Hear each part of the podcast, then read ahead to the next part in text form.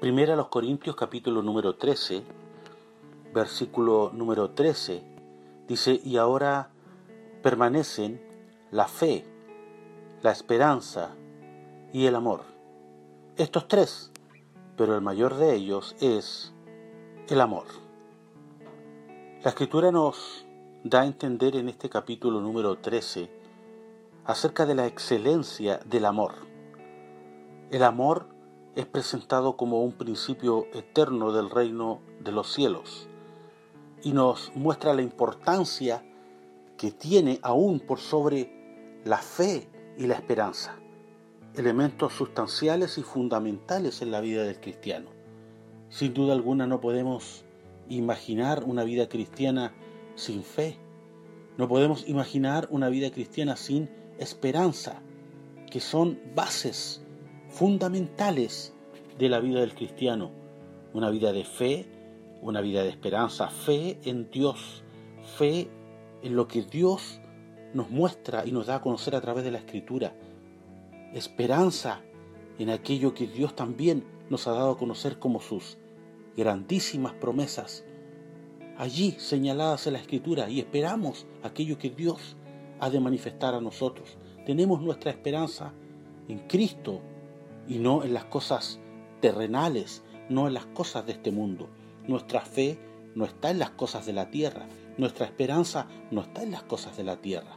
Del mismo modo, el amor es algo que va más allá de lo que normalmente se conoce como amor en el mundo que nos rodea.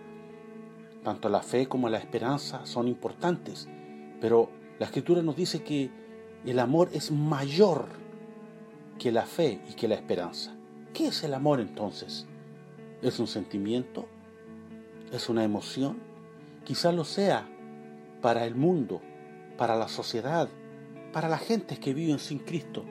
Entender que el amor puede ser un sentimiento y que como sentimiento puede ir y venir, puede estar y no estar, como emoción puede estar y luego pasar para luego volver a estar. Sin embargo, si entendemos el amor como un principio del reino, de todas formas podemos comprender que no está sujeto a este tipo de circunstancias. Sí, porque las emociones y los sentimientos obedecen a circunstancias, son circunstanciales. Las circunstancias mueven las emociones, las circunstancias mueven los sentimientos, pero el amor está por encima de toda circunstancia está por encima de todo sentimiento.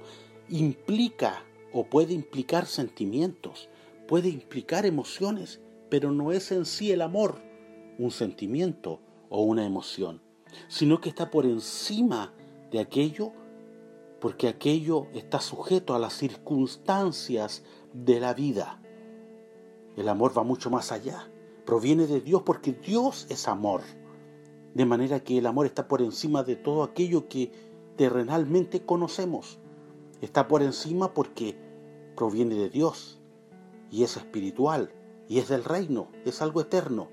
El amor es sufrido, el amor es benigno, el amor no tiene envidia, el amor no es jactancioso, ni se envanece, no hace nada indebido, ni busca lo suyo, no se irrita, no guarda rencor, no se goza de la injusticia, más se goza de la verdad. El amor todo lo sufre, todo lo cree, todo lo espera, todo lo soporta.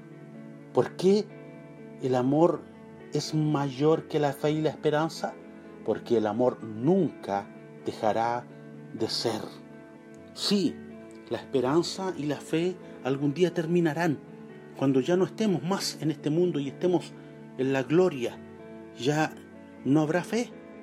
Lo que es fe ya será una realidad. Lo que hoy creemos por fe, entonces lo veremos. Ya no necesitaremos la fe cuando estemos allá, en la gloria, porque lo que hoy creemos por fe, lo creemos sin verlo. Y en eso consiste la fe, en que podamos creer aunque nada veamos. Somos bienaventurados cuando, aún no viendo, creemos. Pero cuando estemos allá, ya no necesitaremos más la fe, porque todo lo que hoy no vemos, entonces lo veremos también la esperanza terminará, porque lo que hoy esperamos será en ese momento una realidad. Lo podremos ver, estaremos allí con Dios y ya no habrá más esperanza, no tendremos más que esperar aquello que en ese momento se hará una realidad. Sin embargo, aunque ya no esté la fe y no esté la esperanza, sí estará el amor. El amor permanecerá para siempre.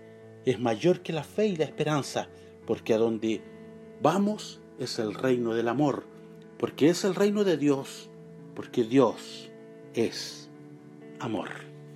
Que Dios les bendiga.